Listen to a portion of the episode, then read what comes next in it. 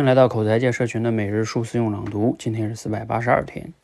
美国心理学家呢，威拉德·哈利提出一个情感账户的概念，在一对关系中啊，特别是在亲密关系中，彼此之间的关系啊，就像在经营一个银行账户。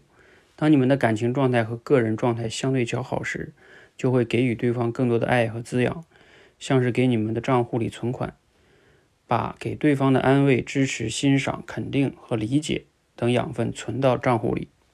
当你们的感情状态和个人状态相对较差时，你就会向对方索取，索取不得就会发生矛盾和争执，这就又像在你们的账户里边取款，通过批判、指责、误解、冷落、争吵等方式，把之前存入的养分给消耗掉。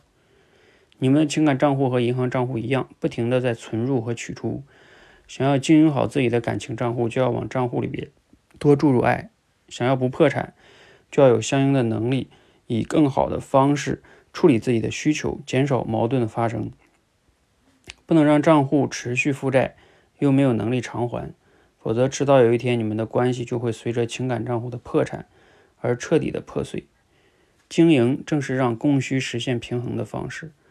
无论你有没有在学习经营关系，其实你都在用自己的方式经营着。内容来自于养育你内心的小孩。这段话呢，就是核心就是用了一个类比哈，这个类比还是很好的。银行账户就像我们的亲密关系，我们到底是存的多还是取的多呢？啊，存的方式就是给予对方安慰、支持、欣赏、肯定、理解；取的方式就是批判、指责、误解、冷落、争吵。所以要想感情好啊，就是要多存钱少花钱，这个逻辑很清晰哈。